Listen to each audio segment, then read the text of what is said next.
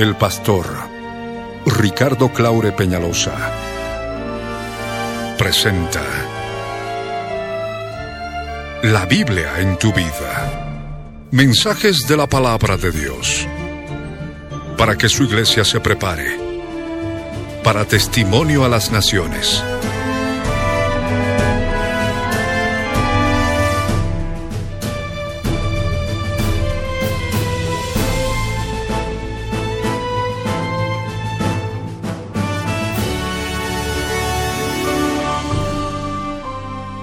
El mensaje de hoy titula El pecado corrompe el corazón y el espíritu del creyente.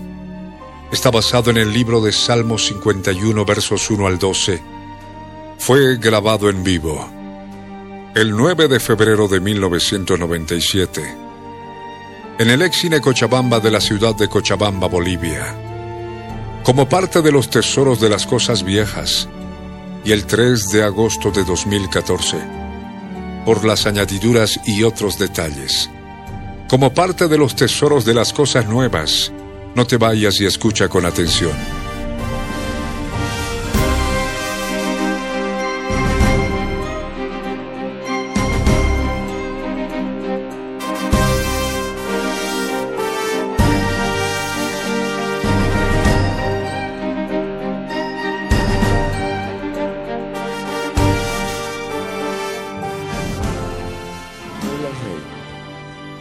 Te ruego en este momento que cierres tus ojos,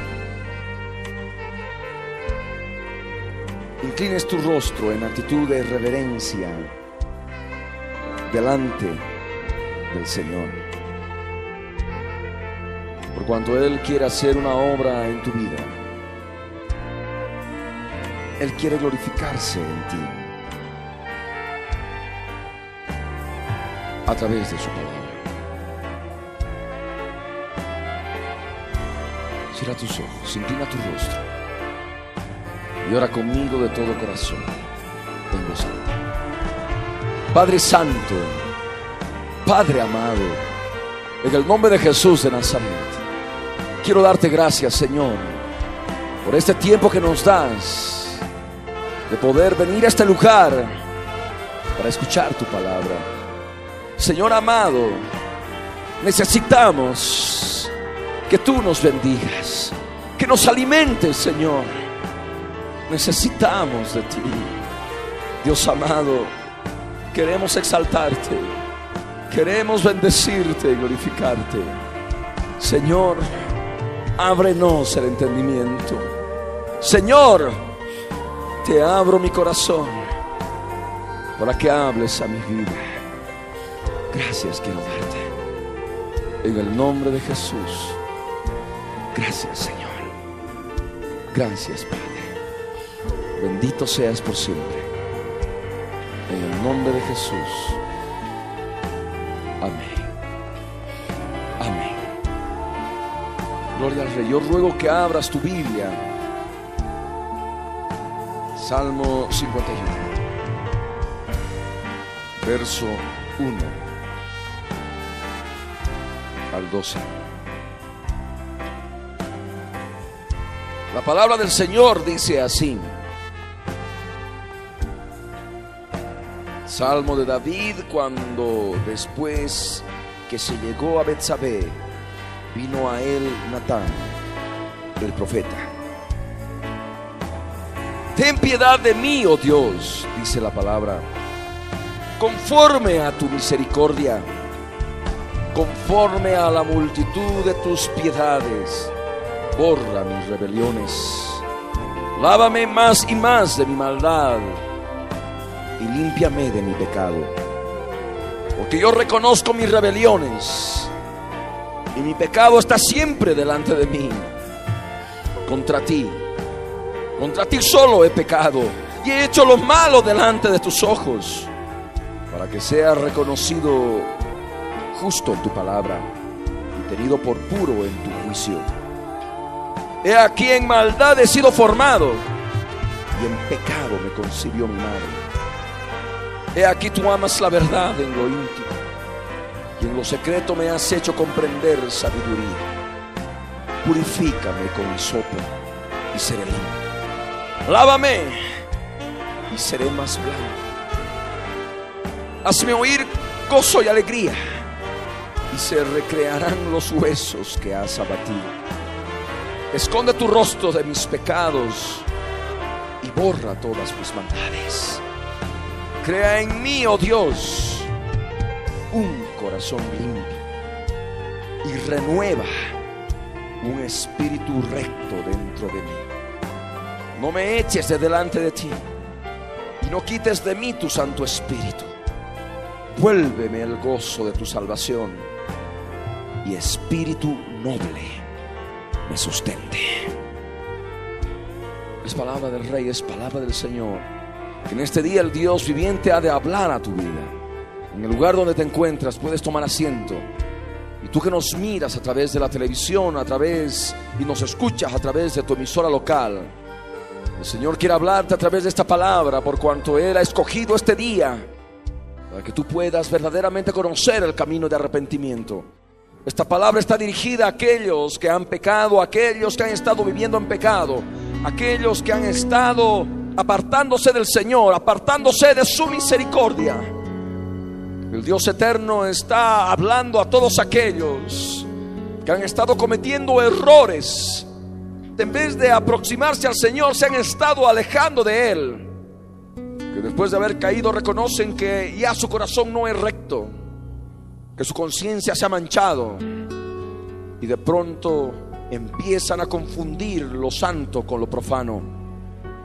Esta palabra es una palabra de oración, es una palabra mediante la cual tú vas a poder encontrar un camino, un camino, una salida en ese túnel oscuro en que te encuentras, en ese túnel oscuro de depresión, ese túnel oscuro de insatisfacción con tu propia vida, de ansiedad, de incertidumbre, de zozobra, hasta de molestia contigo mismo, contigo misma. El Señor a través de su palabra está hablando a todos aquellos afligidos por el pecado. El Dios viviente acá, en el Salmo 51, ha permitido que se escriba por su misericordia este salmo. Este salmo que manifiesta claramente lo que había ocurrido en el rey David después de que éste había cometido adulterio y también asesinato. Asesinato indirecto para algunos que conocen la historia, pero al fin y al cabo asesinato. Él, en vez de estar en la guerra, peleando, formando parte de las filas del ejército del Dios de Israel. Él mandó a su ejército, mandó a sus soldados y él se quedó a descansar en el palacio.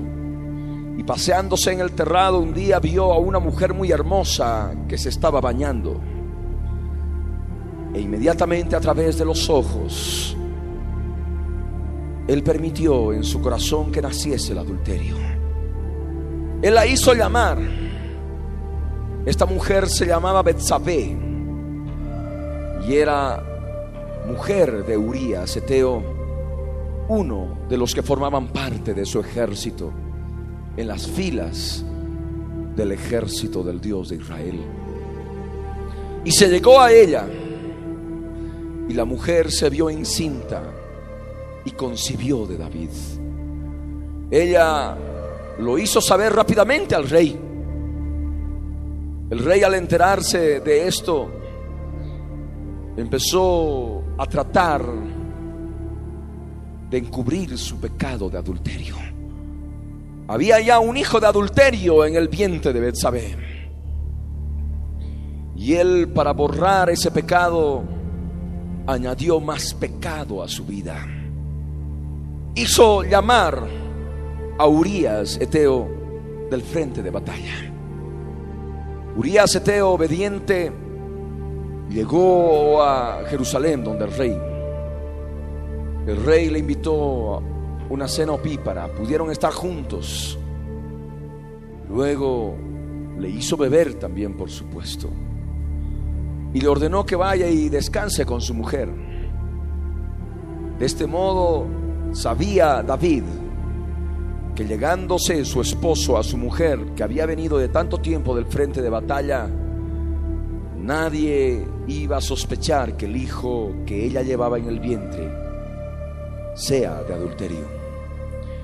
Pero ocurrió un hecho singular. Urias Eteo no quiso dormir con su mujer. Y dijo, no, mientras el ejército de Israel está allí peleando, yo no puedo ir y dormir con mi mujer. Entonces fue que David maquinó una perversidad, una maldad, y ordenó a su general que pusiera a Urias Eteo en primera fila en el frente de batalla para que muriera. Urias Eteo regresó al frente de batalla y ocurrió tal cual David lo había planeado. Urias Eteo murió y Betsabé enviudó. Fue cuando el profeta Natán, enviado de Dios, se entrevistó con David y mediante una profecía muy clara le hizo saber que el Dios de Israel sabía lo que David había hecho. David entró en ayuno por cuanto el Señor había determinado que el niño que había nacido de adulterio entre Betsabé y David, el niño enfermó de muerte. David ayunó para que el niño se salvara. Pero él murió y se cumplió así la palabra de Dios que él dio a través de Natán. Este salmo, guiado por el Espíritu Santo de Dios. Y estoy seguro que muchos de ustedes, inclusive no solamente los que están aquí presentes, sino aquellos que nos miran a través de la televisión y nos escuchan a través de la radio, siendo creyentes, formando parte del pueblo de Dios, siendo reyes como David. Porque recordemos conforme a la escritura en Apocalipsis capítulo 1, verso 6, que Dios nos hizo reyes y sacerdotes. Somos reyes del reino de los cielos. Estoy seguro que muchos de esos reyes que en este momento están escuchando esta palabra, están viendo este programa de televisión, están presentes en este lugar, han cometido adulterio. Podemos hablar de un adulterio físico, como también podemos hablar de un adulterio espiritual. El adulterio espiritual es justamente portarse infiel delante del Señor.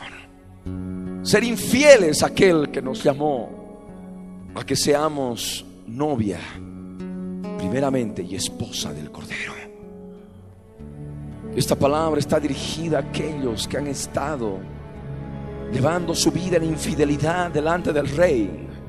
Y que a través de esta palabra el Espíritu Santo de Dios les hace conocer claramente que Él conoce todas sus fechorías, Él conoce toda su maldad, Él conoce toda su perversidad.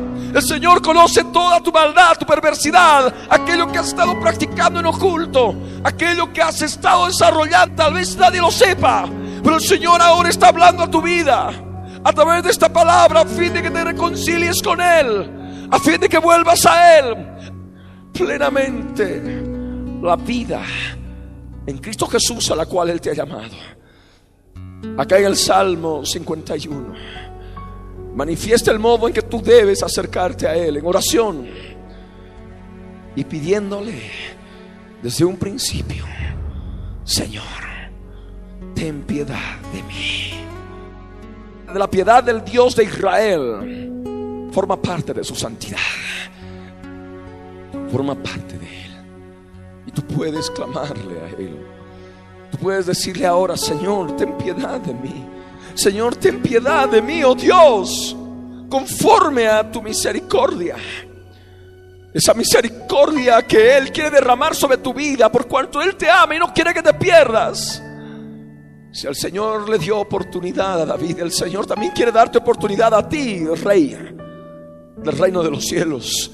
Por supuesto que tú como rey tienes un rey supremo que es Jesús de Nazaret. Eres un rey pequeño, un rey chiquito, pero al fin y al cabo rey de su reino.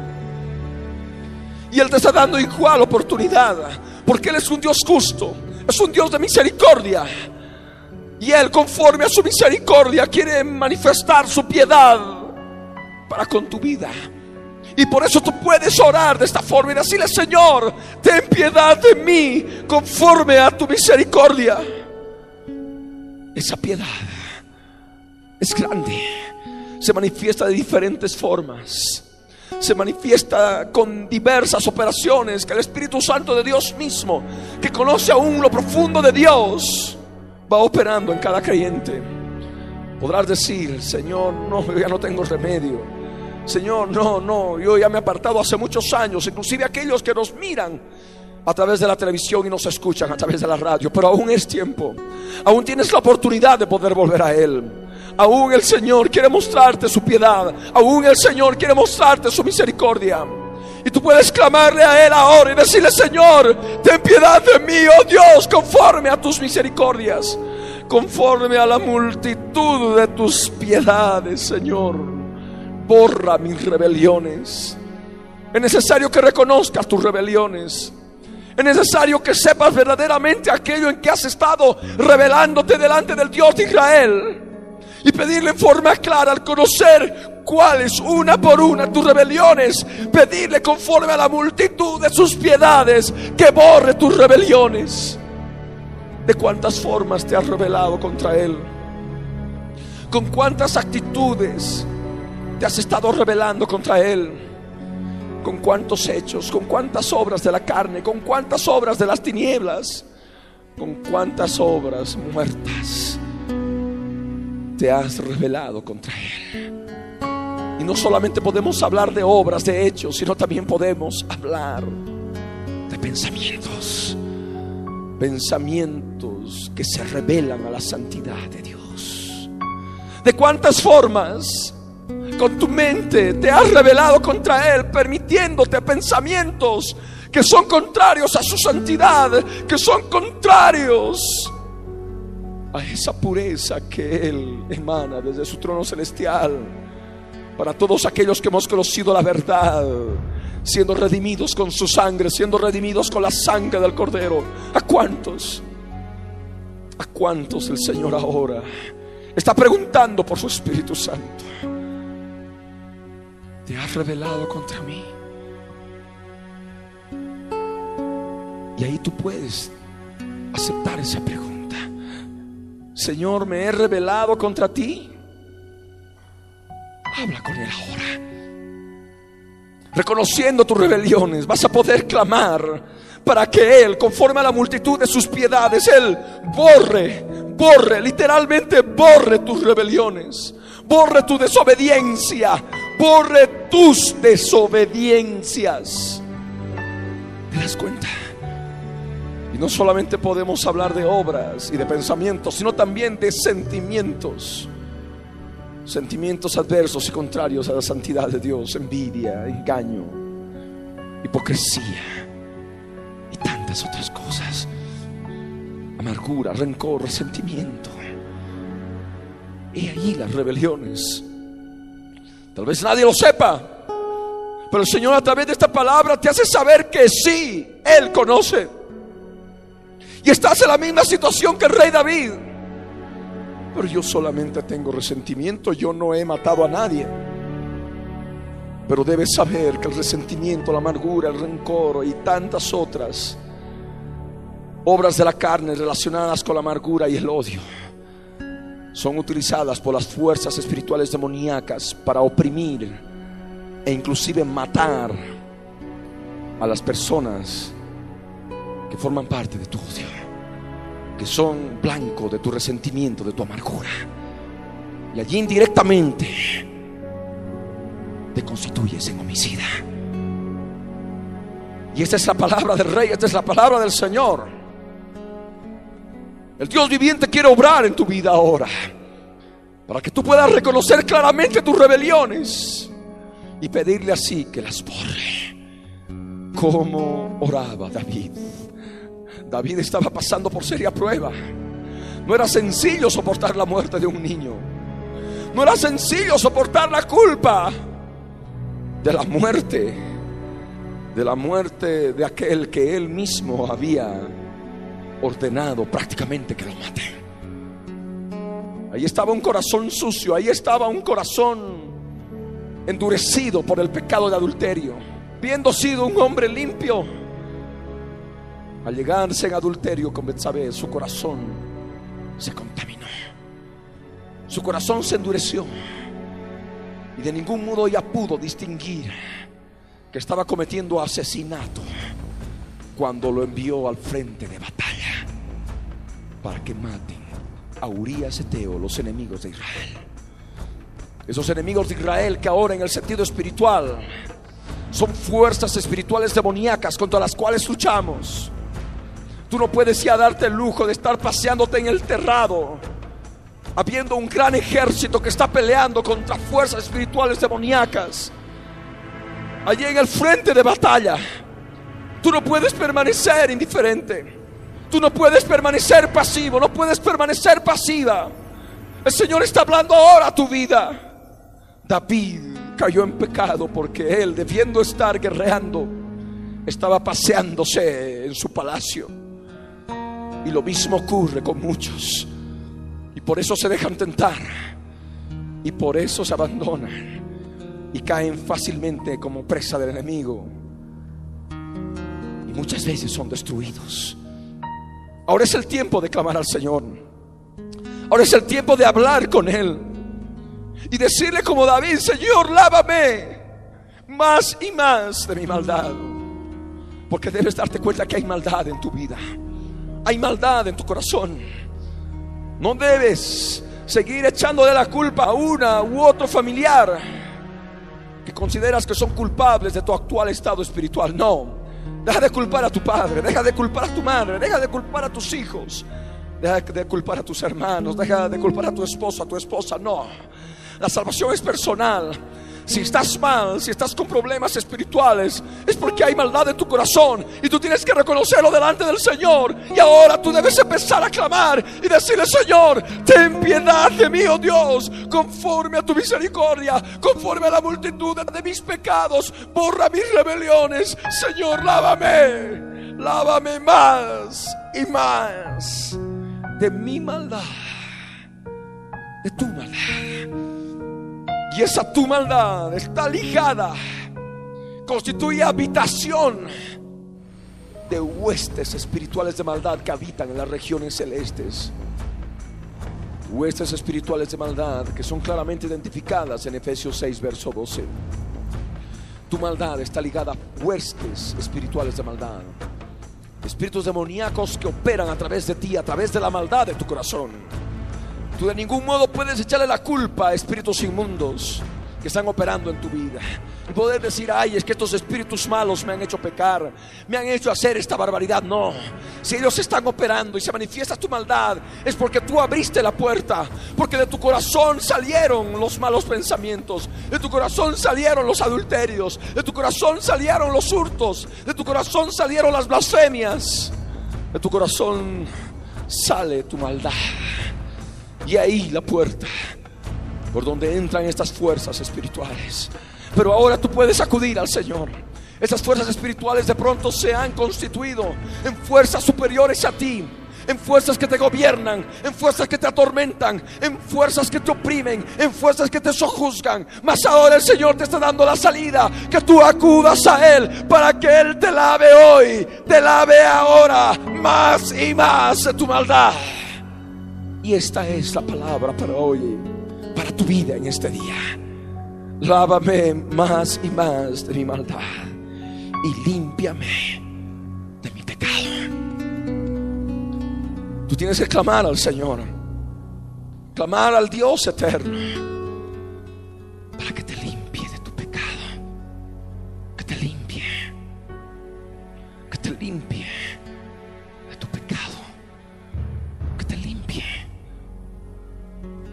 Y ahí esa sangre preciosa, existe esa sangre preciosa que te limpia de tu pecado, que te limpia de tu maldad.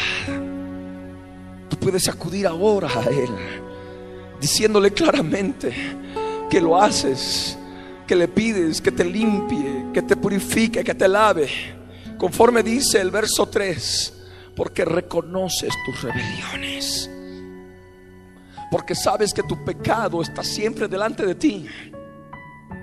Porque eres pueblo de Dios, conoces al Señor, conoces al Dios de Israel.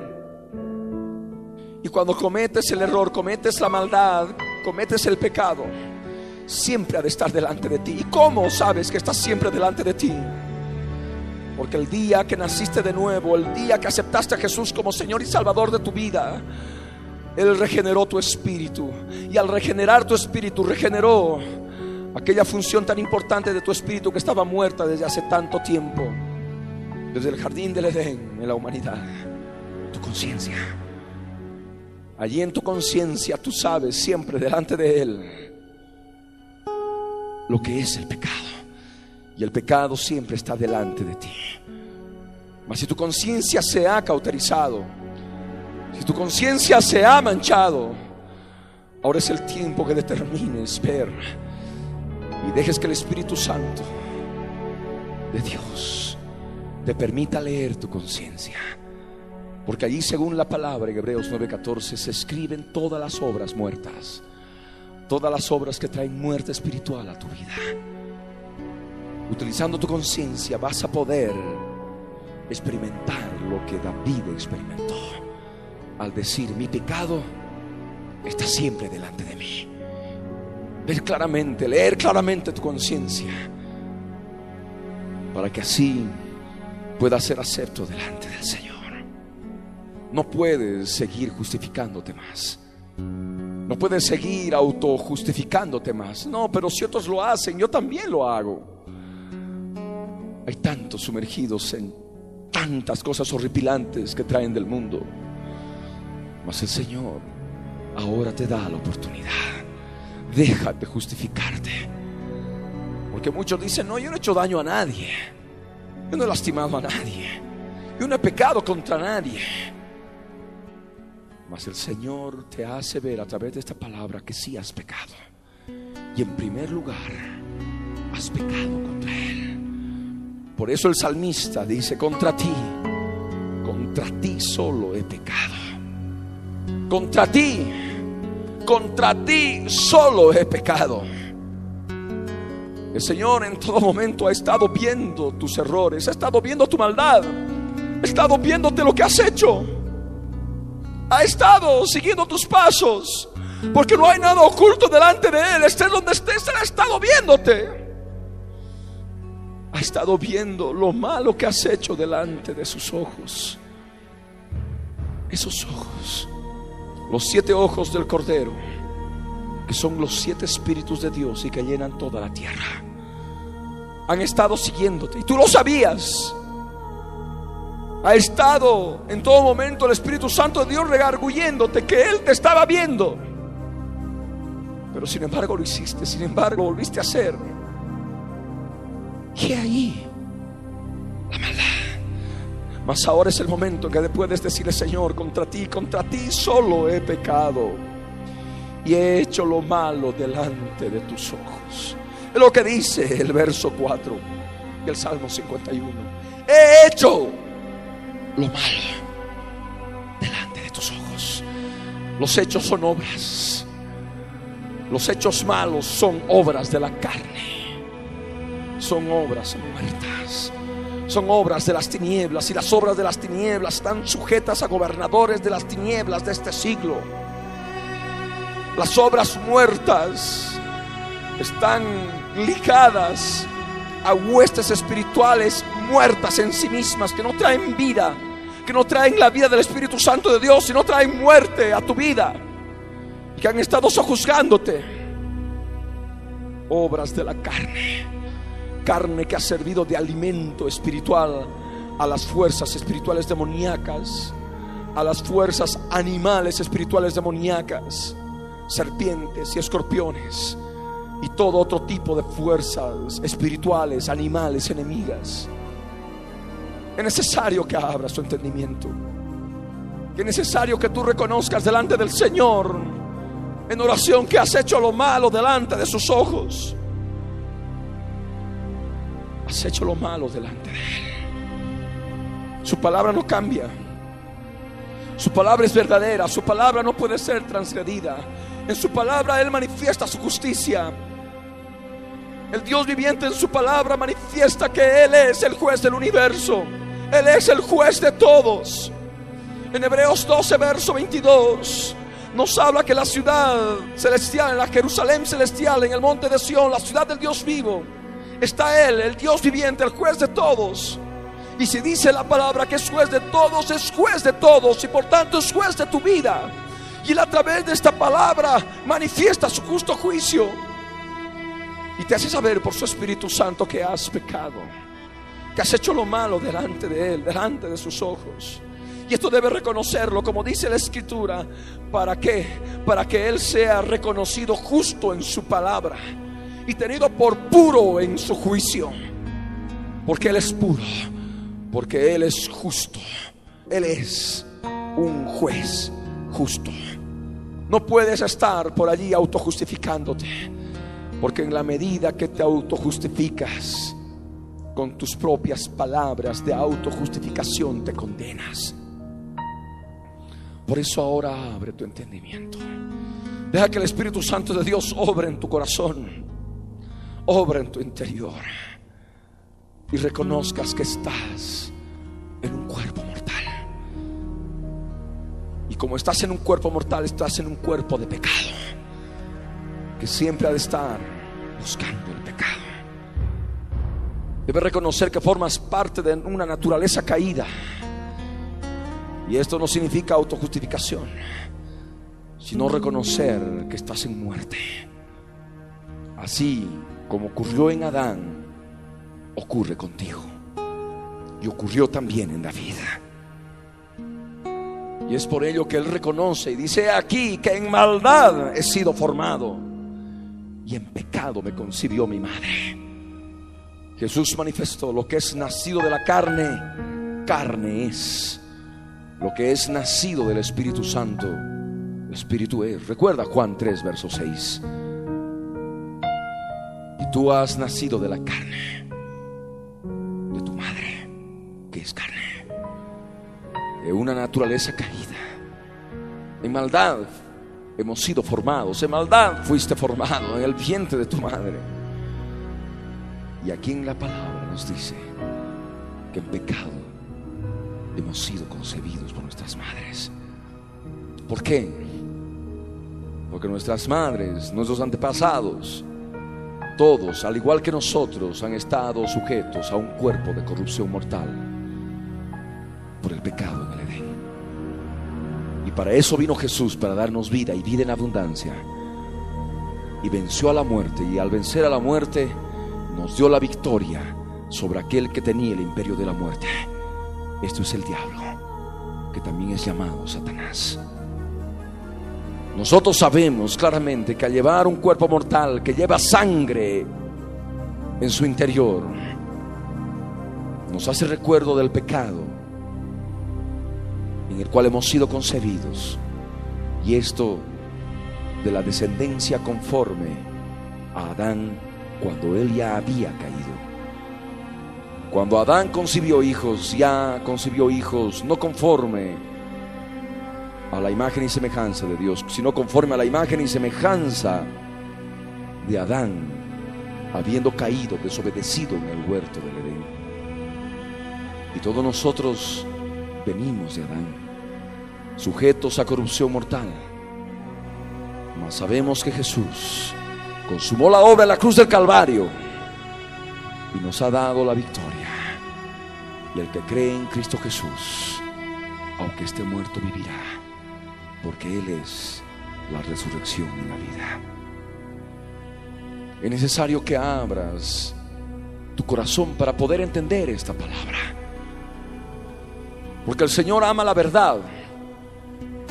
El Señor quiere que vivas en verdad en tu vida. Jesús dijo, yo soy el camino, la verdad y la vida. No puedes seguir engañándote a ti mismo. Debes aprender a alcanzar sinceridad para con Dios y para contigo mismo.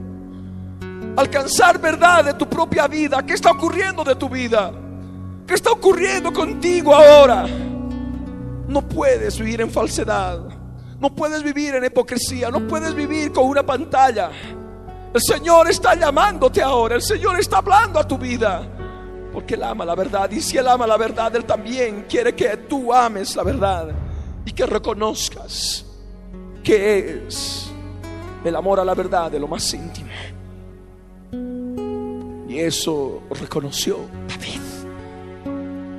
Al orar al Señor, al decirle, he aquí tú amas la verdad de lo más íntimo. Él había comprendido la verdad en lo más íntimo de su ser. Esa verdad que es Jesús mismo, que quiere iluminar tu vida ahora. Porque no puedes estar llevando un estado de seguridad falsa, creyendo ser cristiano, sí, cristiano, seguidor de Cristo, sí, pero todavía con muchas cosas que todavía aún has clavado la cruz del Calvario y sigues practicando y el Señor ahora quiere sacarte de la inmundicia llamándote cristiano. Quiere sacarte de la basura llamándote cristiano. Porque todavía hay cristianos que todavía se siguen emporcando, se siguen englobando, siguen viviendo en basurales espirituales, siguen viviendo en inmundicia espiritual. Por eso ahora deja que el Espíritu Santo de Dios sobre en tu vida. Deja que el Espíritu Santo de Dios sobre en tu interior. Y ahí en lo más íntimo vas a poder conocer la verdad. Vas a poder conocer esa luz que ilumina a todo hombre. Esa luz que es Jesús de Nazaret, que ha de iluminar tu vida. Y al iluminar tu vida, al conocer la verdad que hay en ti, al conocer verdaderamente lo que está ocurriendo con tu vida, vas a poder amar esa verdad. Y vas a poder de este modo comprender cuánto, cuánto el Señor ama la verdad. Así como el Espíritu Santo de Dios escudriña aún lo profundo de Dios, lo más íntimo de Dios. Del mismo modo ahora el Espíritu Santo de Dios ha de permitirte con tu espíritu escudriñar lo más profundo de tu ser, lo más íntimo de tu ser, para que tú conozcas verdaderamente lo que le está desagradando al Señor, lo que no le es agradable a Él, lo que no es santo y lo que es profano. Y lo que es profano y tú has confundido con algo normal, como algo, entre comillas, santo. Aquí está la palabra. Es la palabra del salmista. Aquí tú amas la verdad en lo íntimo y en lo secreto. Me has hecho comprender sabiduría allí en el lugar secreto de tu vida. Porque sabes tú como, como ser humano, tienes un lugar secreto. Un lugar secreto en el cual puedes conocer sabiduría, pero no sabiduría de este mundo, sino sabiduría de lo alto. Sabiduría de Dios en Cristo Jesús, oculta desde los siglos, pero ahora revelada por el Espíritu Santo de Dios. Ahí en el lugar secreto. Ese lugar secreto es tu espíritu. Ahí. Ahí vas a poder conocer. Ahí vas a poder saber lo que verdaderamente hay en ti. De ese modo, conociendo lo que hay en ti, con la ayuda del Espíritu Santo de Dios, vas a alcanzar sabiduría. Ese lugar secreto, te repito, es tu espíritu. Por algo la escritura nos dice en Primera de Corintios 2, verso 11. ¿Y quién sabe las cosas del hombre sino el espíritu del hombre que está en él? Así tampoco nadie conoció las cosas de Dios sino el Espíritu Santo de Dios. El Espíritu Santo que escudriña aún lo profundo de Dios. Ese lugar secreto lo más profundo de ti puedes conocer, tú puedes alcanzar sabiduría. Puedes comprender sabiduría de Dios en Cristo Jesús. Porque al conocer, al saber lo que verdaderamente hay en ti como hombre, como ser humano, al conocer verdaderamente tantas cosas que Él te ha de hacer saber que le desagradan, que no son santas, vas a querer la santidad, vas a querer purificación conociendo y comprendiendo la sabiduría en ese lugar secreto, en el Espíritu, por revelación del Espíritu Santo de Dios, vas a querer en todo momento purificación, vas a ansiar santidad, vas a ansiar buscar del Señor en todo momento. Por eso el salmista dice, después de haber comprendido sabiduría allí en lo secreto, en lo secreto de su ser, Él continúa diciendo, purifícame, purifícame, purifícame con hisopo y seré limpio. Porque si no conoces de qué tienes que purificarte, ¿qué le vas a pedir que te purifique? ¿De qué le vas a pedir que te purifique? Debes buscar en tu interior, en lo secreto, esa sabiduría, ese conocimiento espiritual de Dios que te permita ver claramente lo que es tu carácter, lo que son tus pensamientos, lo que son tus sentimientos, tus deseos, lo que son tus actitudes, tus hechos, tu palabra, tu hablar, tu decir. Y ahí, de esta forma, al estar delante de Él y al ver la impureza que todavía queda en tu vida, vas a poder pedirle con toda certeza y con toda seguridad y con toda ansiedad de santidad, sed de santidad, sed de pureza. Hisopo. Purifícame con hisopo y seré limpio. El hisopo se empleaba en la Pascua. Dios en Cristo Jesús ordenó a Moisés agarrar hisopo y untarla con la sangre del cordero pascual. Y con esa sangre, para que puedas untar el dintel y los dos postes de cada una de las puertas de cada casa del pueblo de Israel. Y es lo que tú tienes que hacer ahora. Está el hisopo listo y la sangre está derramada para que puedas untar el dintel y los dos postes de cada puerta que te conduce a Egipto en tu vida. De cada puerta abierta que te conduce al mundo, a la mundanalidad, porque eso representa a Egipto. Por cada puerta abierta al mundo, a Egipto, se contamina el dintel y los dos postes. Y por ello el dintel y los dos postes deben ser untados con la sangre del cordero utilizando un hisopo. El dintel es la parte superior y es lo que representa el espíritu. Eso tú ya lo conoces. Los dos postes que están ligados a la tierra, a la tierra de Egipto, hincados en la tierra de Egipto, representan el cuerpo y el alma mediante el cuerpo tenemos acceso al mundo exterior, al mundo físico. Y el alma, por supuesto, también que tiene acceso al mundo físico. Solamente el espíritu queda como un sándwich y tiene acceso al mundo espiritual directamente y al mundo exterior a través del alma.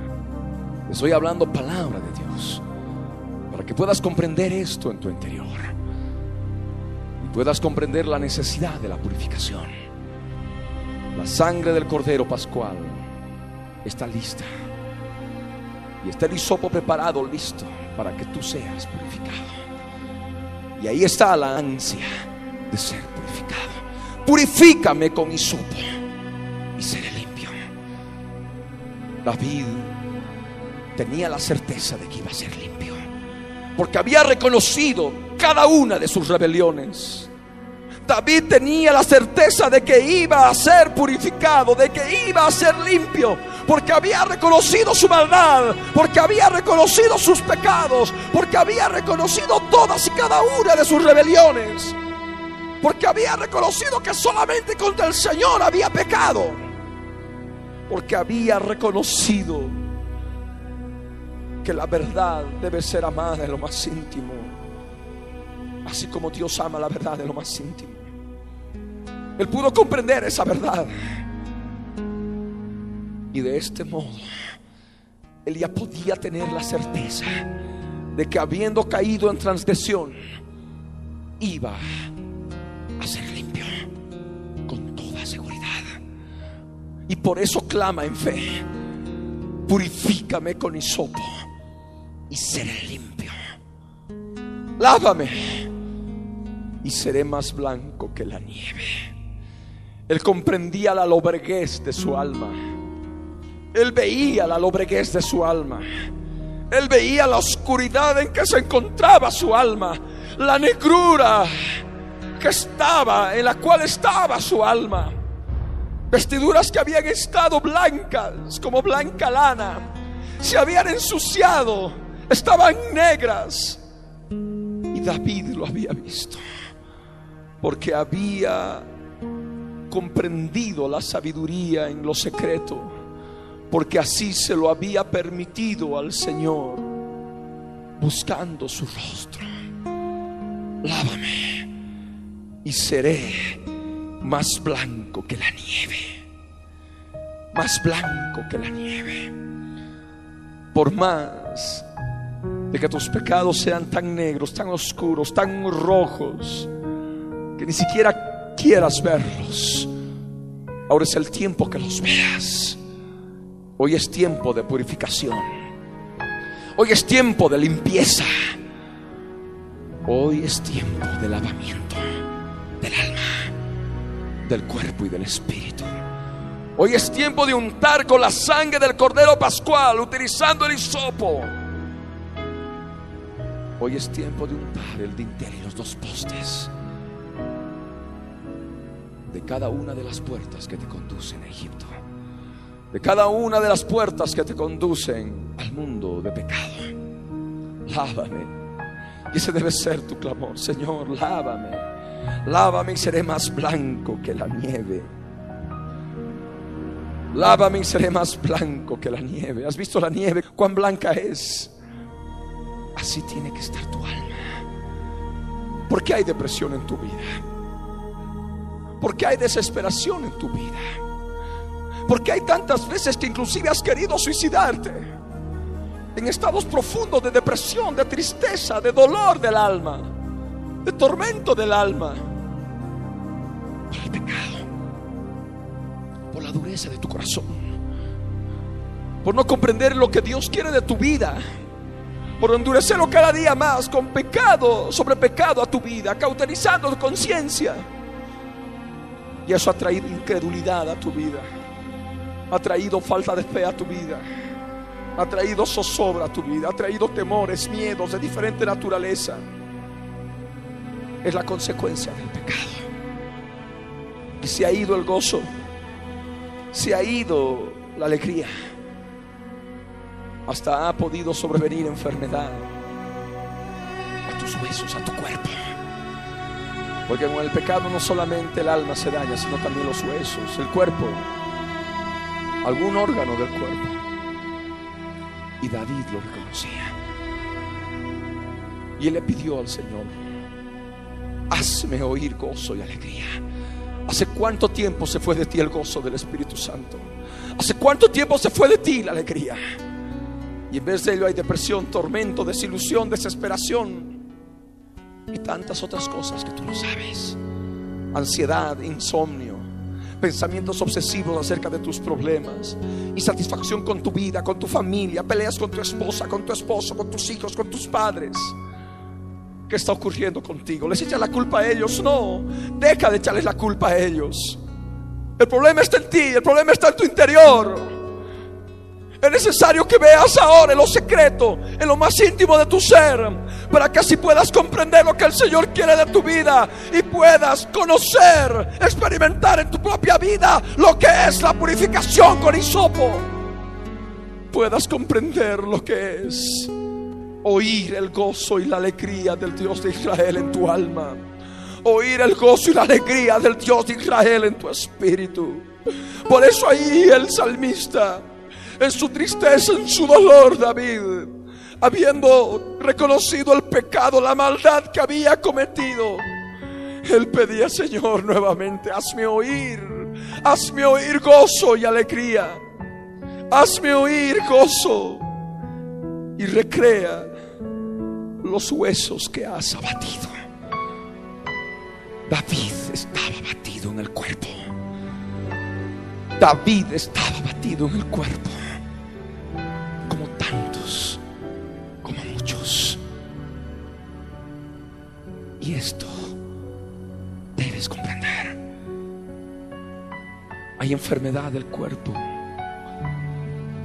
cuya consecuencia es el pecado. El pecado que nace del corazón. Porque la fuente del pecado es el corazón. El corazón del hombre.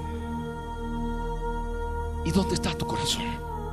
El corazón del alma. ¿Dónde está el corazón de tu alma? El corazón del alma está en el mismo lugar donde está el corazón de tu cuerpo físico. Y has debido notar que en la medida que tú te alejas del Señor por el pecado, acá en este lugar, aquí sientes que algo se endurece. Y es el corazón que se endurece. Ya no puedes llorar, ya no puedes quebrantarte delante de Él. Ya no hay deseo de leer su palabra. Ya no hay deseo de congregarse. Ya no hay deseo de buscar de Él. Ya no hay ganas de escuchar respecto de la palabra, de escuchar alabanzas, de ver programas de televisión de edificación. No. En vez de eso está programas de televisión del mundo, programas de radio del mundo. Y tu corazón se va endureciendo más.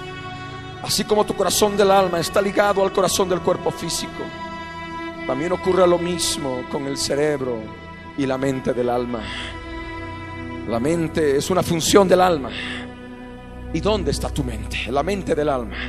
En el mismo lugar donde está tu cerebro físico, del cuerpo. Amén. Comprende tu vida. Comprende cómo Dios te ha diseñado. Comprende cómo Dios te ha creado. Para que puedas saber exactamente cómo Él te está hablando cómo entra el pecado a tu vida, cómo entra la contaminación espiritual a tu vida y cómo puedes salir de ella conociendo su palabra. Dice la escritura, hazme oír gozo y alegría y se recrearán los huesos que has abatido. Y esto es para aquellas vidas que están en fornicación, en adulterio. La escritura nos dice, huid de la fornicación. Cualquier otro pecado que el hombre cometa está fuera del cuerpo, mas el que fornica contra su propio cuerpo peca. Primera de Corintios 6, 18. Y es necesario que veas esto. La fornicación que puedes estar practicando. La actividad sexual fuera del matrimonio. Siendo soltero o casado casada o soltera que puedes estar practicando ha de traer consecuencia a tu cuerpo. Tu cuerpo ha de recibir el embate del pecado. Podríamos hablar de fornicarias y de fornicarios, cuyo cuerpo también se llena de enfermedades por el pecado. David estaba experimentando esto por el pecado de fornicación, de adulterio con Betsabé. Él tenía problemas en los huesos y decía, Señor, hazme, hazme oír gozo y alegría y se recrearán los huesos, los huesos que has abatido. Y le clamaba, Señor, esconde tu rostro de mis pecados. No los mires, Señor, qué vergüenza. Hay tantos que no se avergüenzan de lo que hacen. Hay tantos que no se avergüenzan de lo que hacen. Mas ahora tú puedes avergonzarte delante de Él y decirle, Señor, esconde, esconde tu rostro de mis pecados. Señor, no los mires, qué vergüenza me da. Y borra todas mis maldades.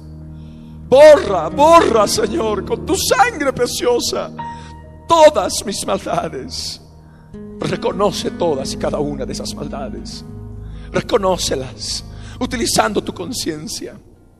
Deja ya aquella oración sin fruto. Cuando dice, Señor, perdóname por todos mis pecados. Amén. Tienes que aprender a utilizar tu conciencia y aprender a reconocer falta tras falta, error tras error, pecado tras pecado y avergonzarte delante de Él y utilizando tus labios, no el pensamiento solamente, utilizando tus labios, hablar con Él y avergonzarte delante de Él y decirle, Señor, he hecho esto, he hecho esto otro también, Señor.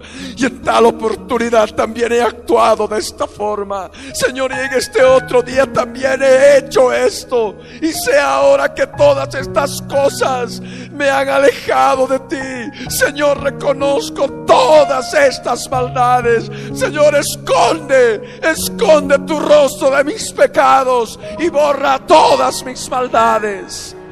De este modo el Señor ha de poder glorificarse en ti y te ha de dar crecimiento espiritual.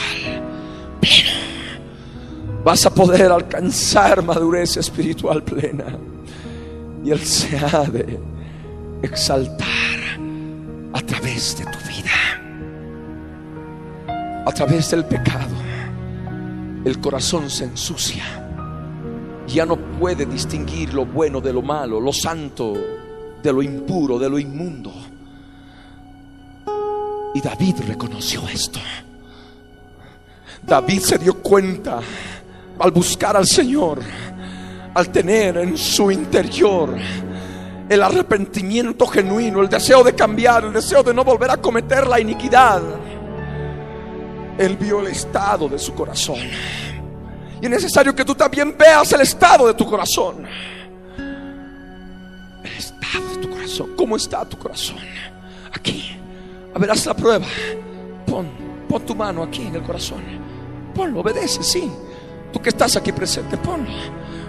Tú que nos miras a través de la televisión, que nos escuchas a través de la radio, también pon, pon tu mano en el pecho, pon tu mano en el corazón. Escucha los latidos. Siente los latidos. Eso es lo físico.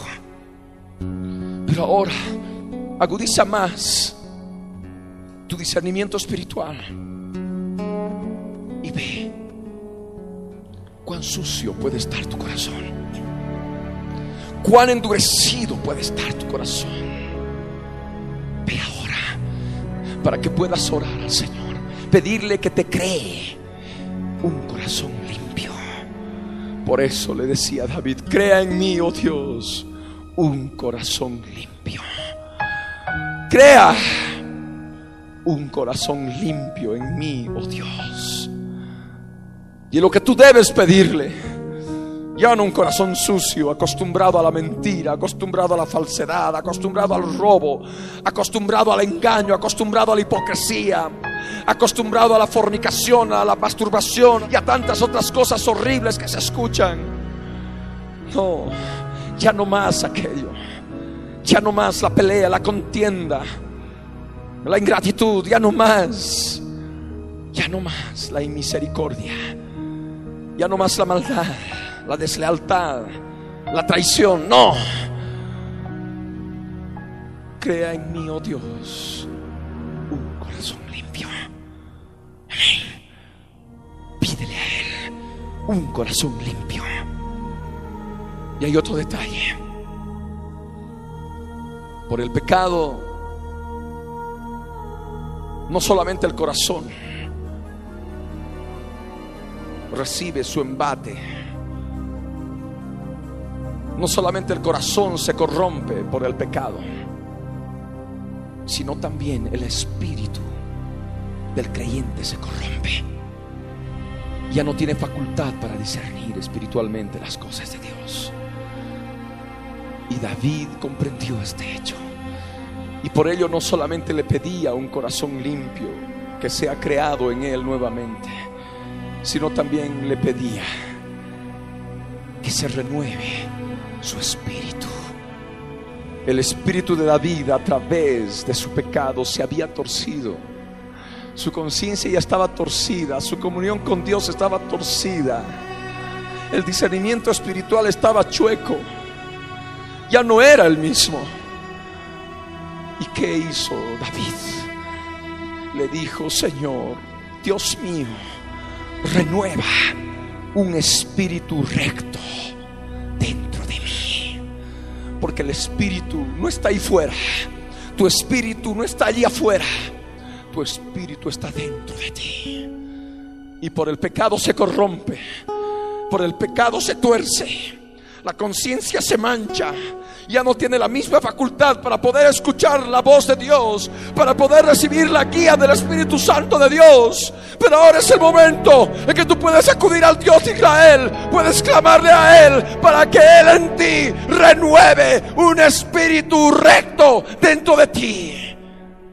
Es palabra del Señor, es palabra del Rey, es palabra del Dios viviente.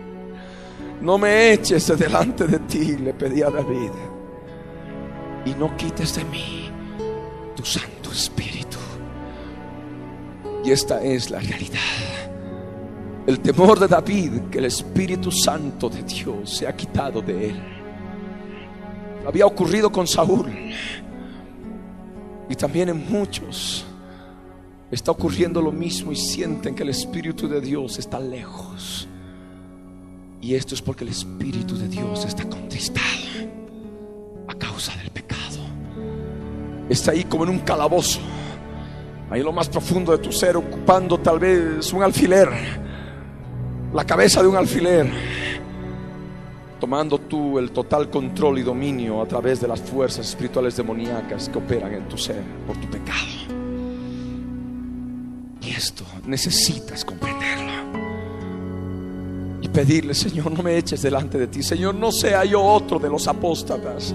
No sea yo otro de los apóstatas de los últimos días que se apartan de tu verdad, que se apartan de tu camino, escuchando a espíritus engañadores escuchando a doctrinas de demonios por tener la conciencia cauterizada. No, Señor.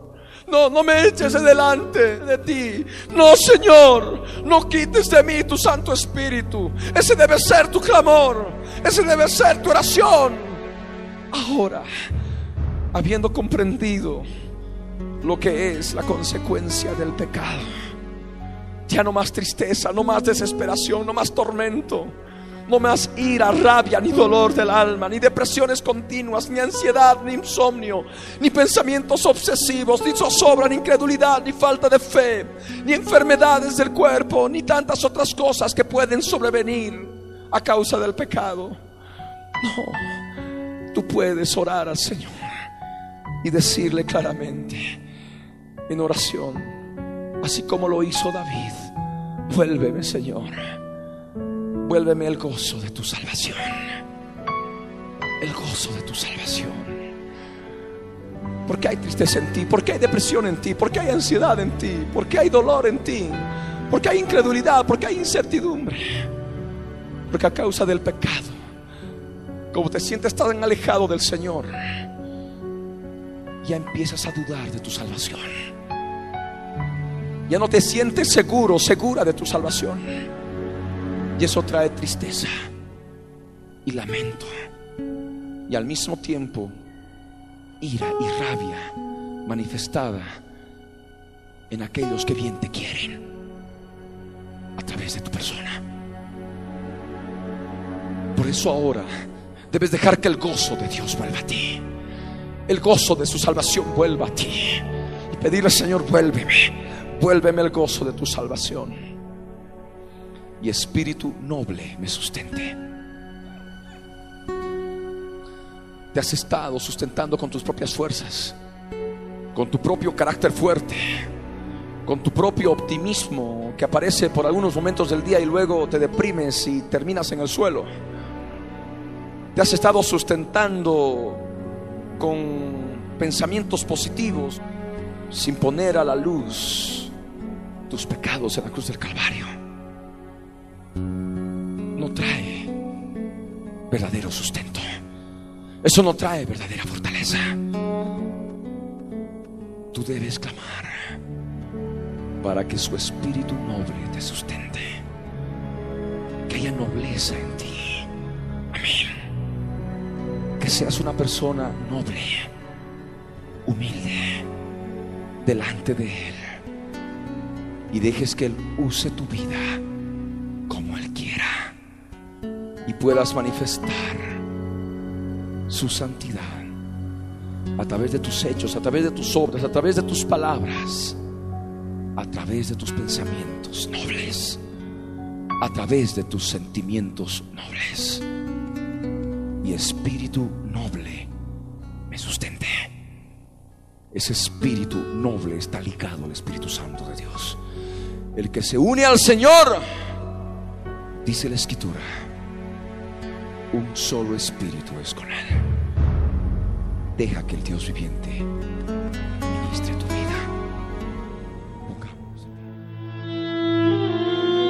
Jesús les dijo, ¿habéis entendido todas estas cosas? Ellos respondieron, sí, Señor. Él les dijo, por eso todo escriba, doctor, en el reino de los cielos es semejante a un padre de familia que saca de su tesoro cosas nuevas y cosas viejas.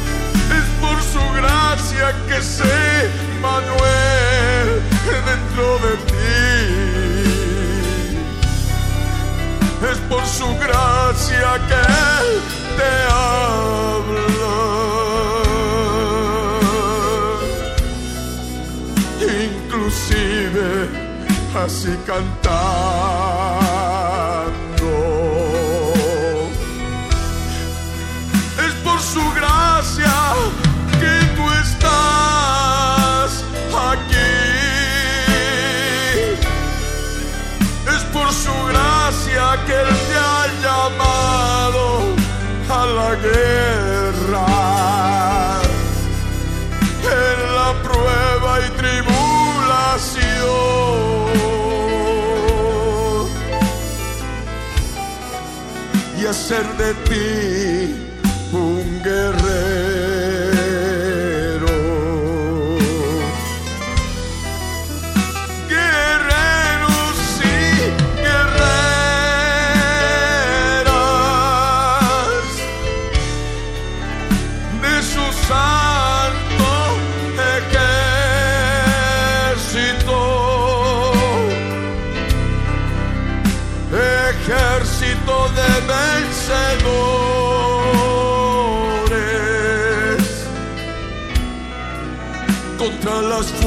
sometimes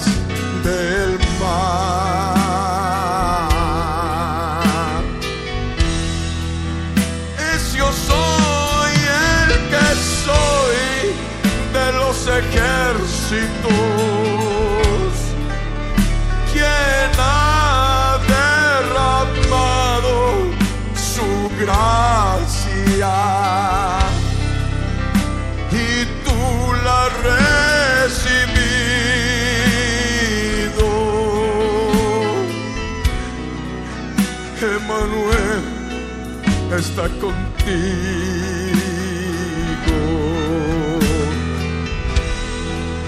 Es por su gracia que tú debes esforzarte, ser valiente y no desesperarte en la batalla cuando arrecia. Recuerda que la se paz.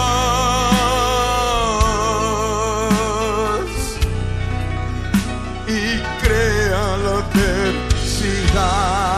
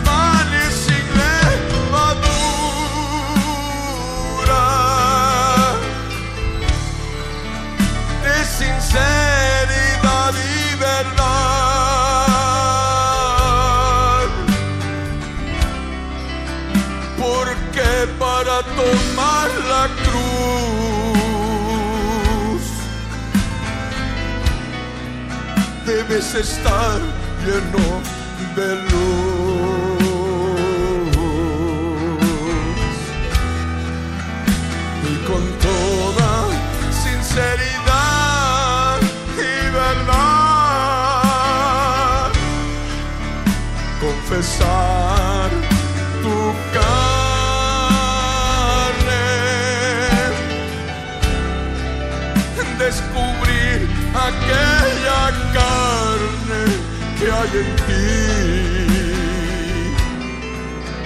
ese cabrito en tu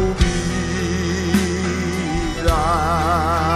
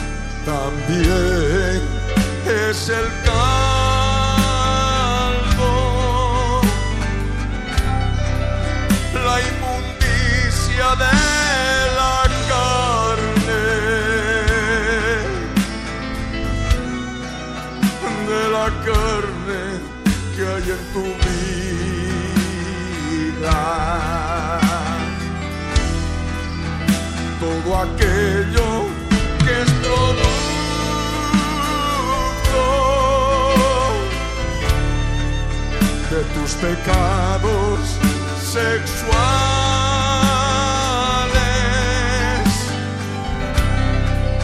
de esa inmundicia que tú produces, de ese calor.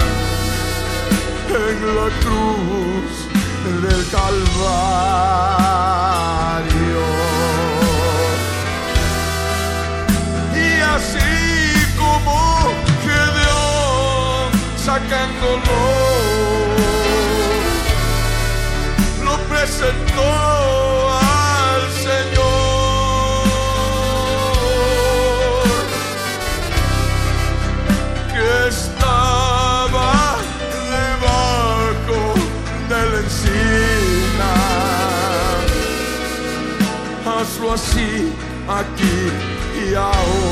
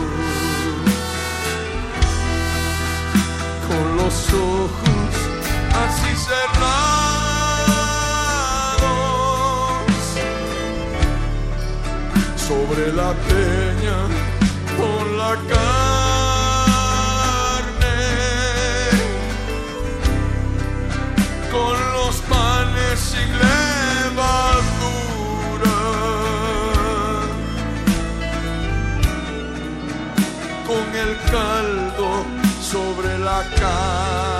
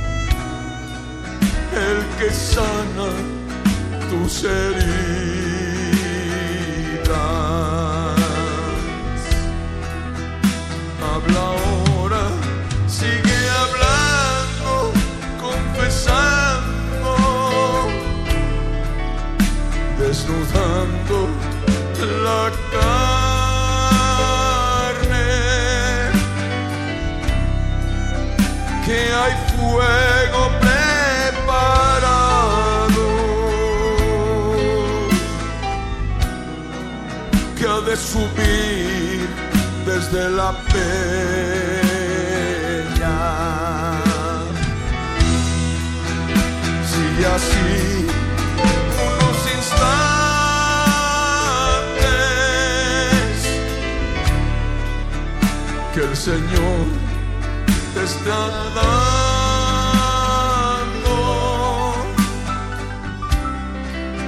te está dando por su gracia, por su amor, por su verdad.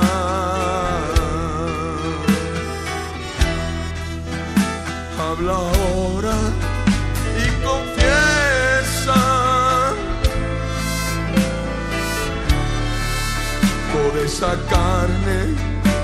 en ti.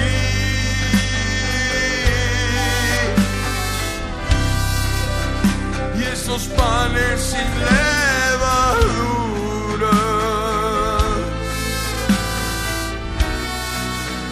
Y el caldo de esa carne.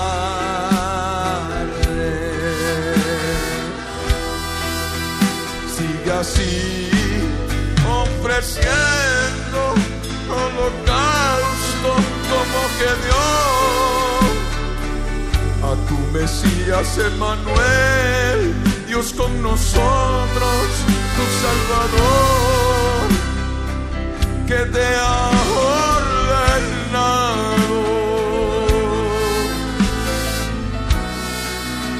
que le ofrezcas sobre la peña.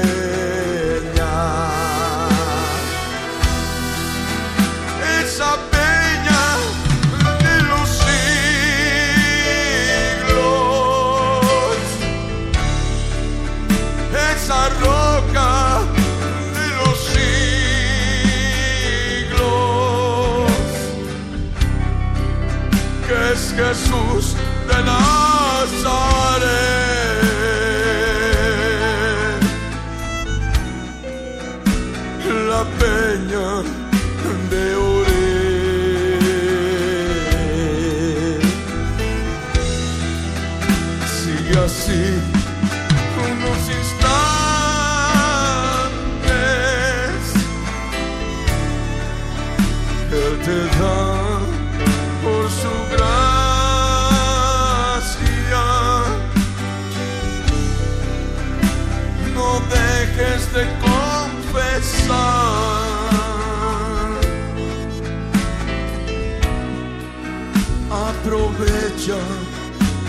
este tiempo, Él te da. Pues ahora a Él le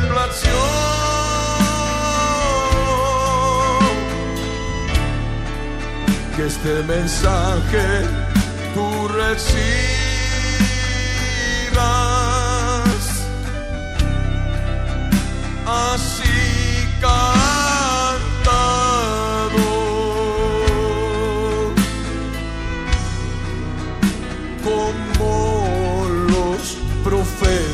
en la antigüedad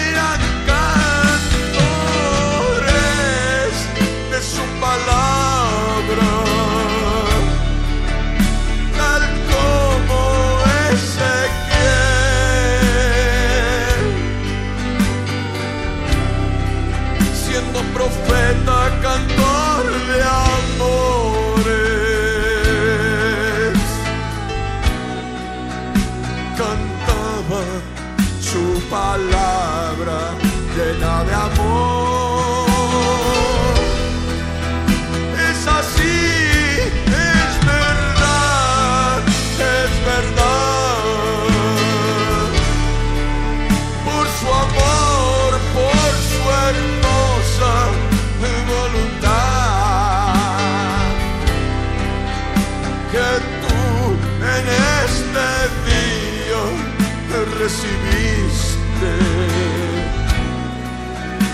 Mensaje así cantado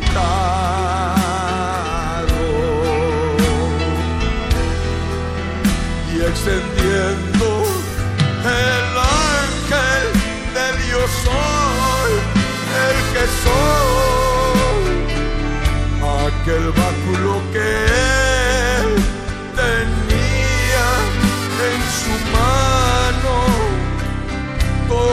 con la punta.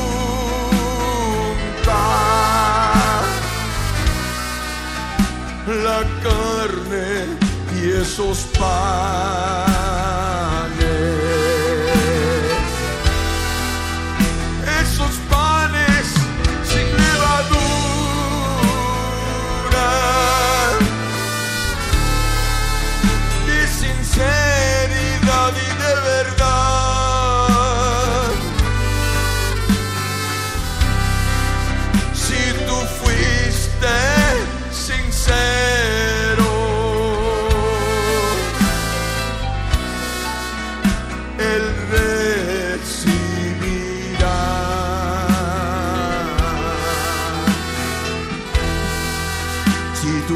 con verdad,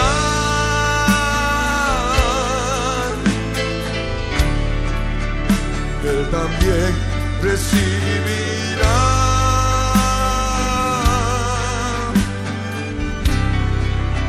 Tu holocausto sobre la peña. y fuego subirá de ella.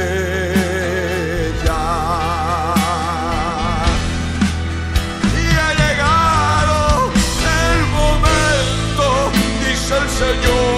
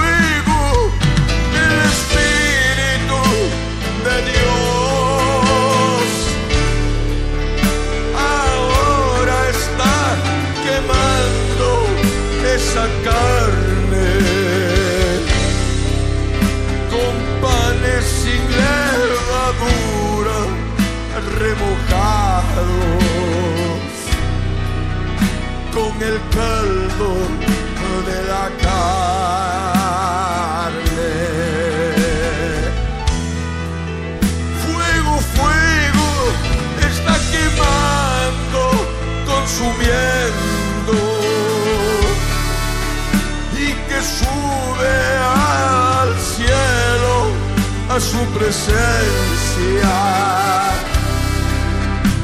Así el Señor ora en la cruz. Cuando tú tomas tu cruz,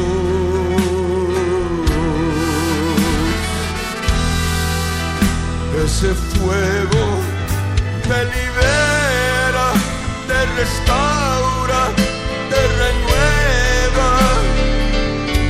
poder de su amor en ese fuego que te consume toda la carne confesada con sincero corazón.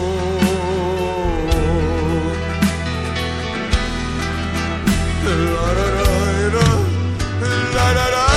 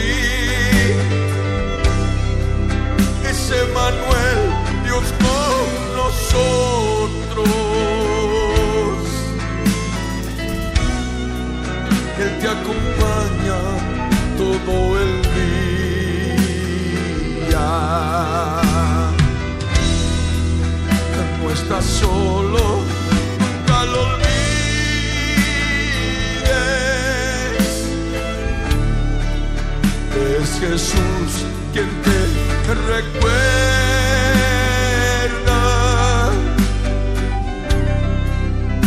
aspirando y exhalando.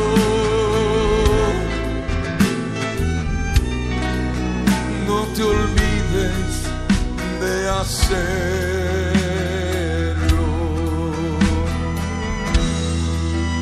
Con su muerte en la cruz, el holocausto en tu vida espiritual, en Jesucristo, en el camino. Nunca, nunca lo olvides. para vencer a Satán.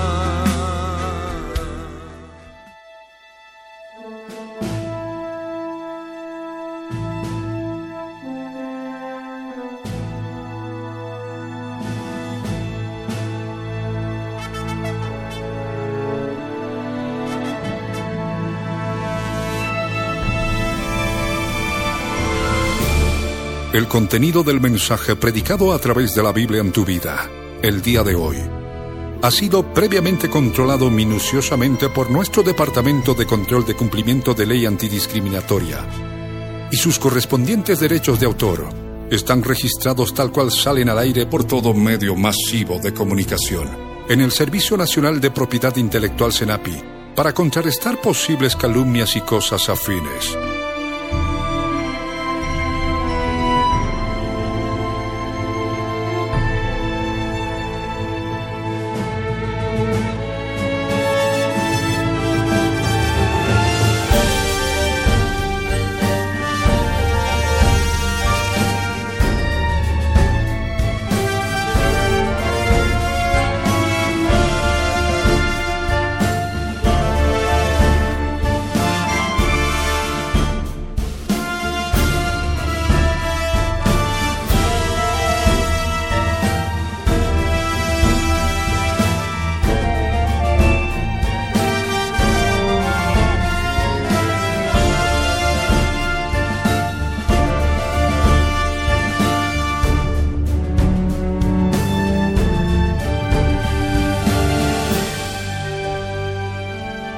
El pastor Ricardo Claure Peñalosa presentó La Biblia en tu vida. Mensajes de la palabra de Dios para que su iglesia se prepare para testimonio a las naciones.